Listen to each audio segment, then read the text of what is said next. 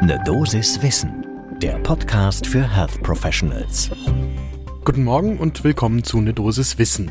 Werktags ab 6 Uhr in der Früh geht's hier um Themen, die für euch im Gesundheitswesen interessant sind. Heute schauen wir nach, was sich bei der Therapie der HIV-Infektion getan hat. Ich bin Dennis Ballwieser, ich bin Arzt und Chefredakteur der Apothekenumschau und ich präsentiere euch eine Dosis Wissen im Wechsel mit meiner Kollegin Dr. Laura Weißenburger. Heute ist Donnerstag, der 12. Januar 2023. Ein Podcast von gesundheithören.de und Apothekenumschau Pro. Die International Antiviral Society, die IAS, hat erstmals seit 2020 wieder neue Empfehlungen zur Behandlung von Patientinnen mit HIV gegeben und das ist für uns ein Anlass, uns einmal anzuschauen, was sich eigentlich in den vergangenen zwei bis drei Jahren bei der HIV-Virus-Therapie getan hat. Dazu haben wir für diese Folge mit Christoph Spinner gesprochen. Der ist dem einen oder anderen vermutlich vom Namen her bekannt, weil er während der Corona-Pandemie für die TU München, das Klinikum rechts der ISA, sehr viel Informationen auch in den Medien transportiert hat rund um die Coronavirus-Infektion. Christoph Spinner ist aber eben auch Experte für die HI-Virus-Infektion und Mitglied im Vorstand der Deutschen AIDS-Gesellschaft. Und in dieser Funktion und wegen dieses Hintergrundwissens wollten wir von ihm wissen, was aus seiner Sicht die wichtigen Entwicklungen der vergangenen zwei bis drei Jahre bei der HI-Virustherapie gewesen sind.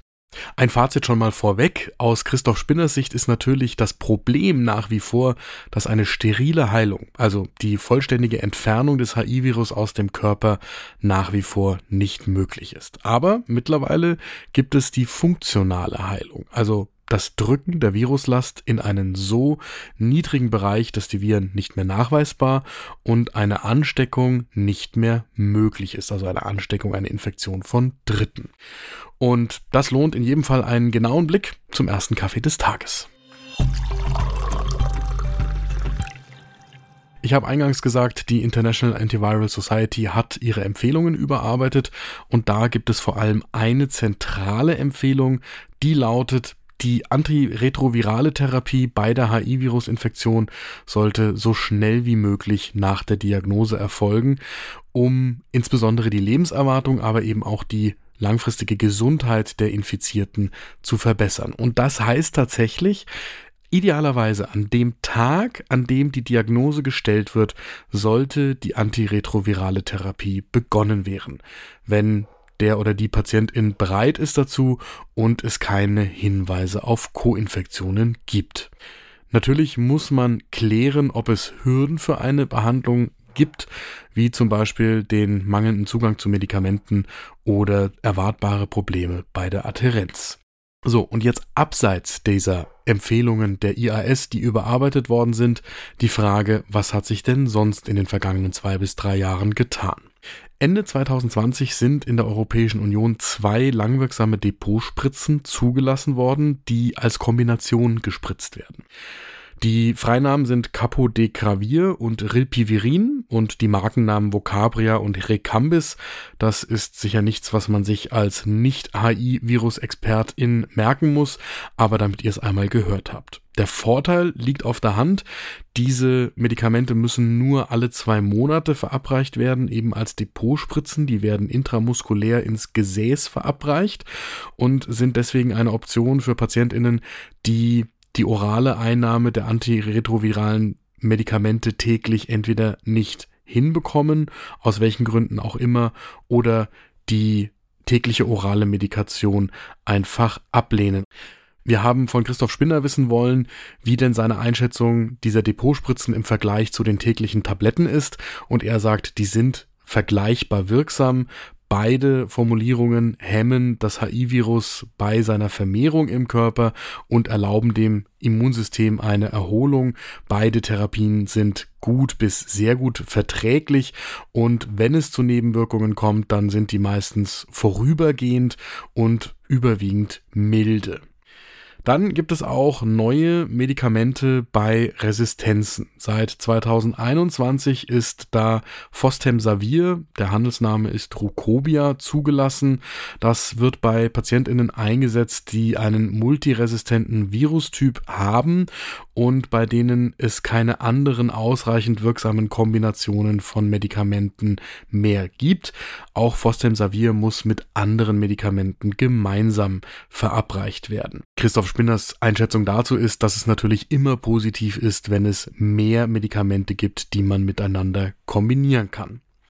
Und damit zum abschließenden Thema, das euch vielleicht auch schon einmal begegnet ist, die Präexpositionsprophylaxe.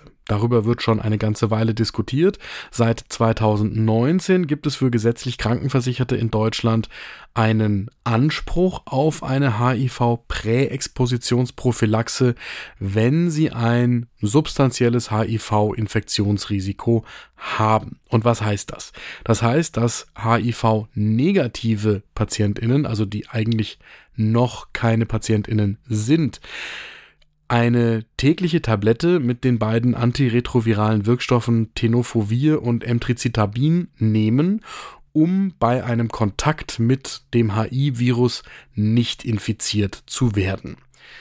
Wir haben Christoph Spinner auch dazu um seine Einschätzung gebeten. Er sagt, natürlich vermeidet man idealerweise eine HIV-Infektion, aber es ist sinnvoll bei Risikogruppen die Präexpositionsprophylaxe anzubieten, um das Risiko einer Infektion noch weiter und effizient zu senken.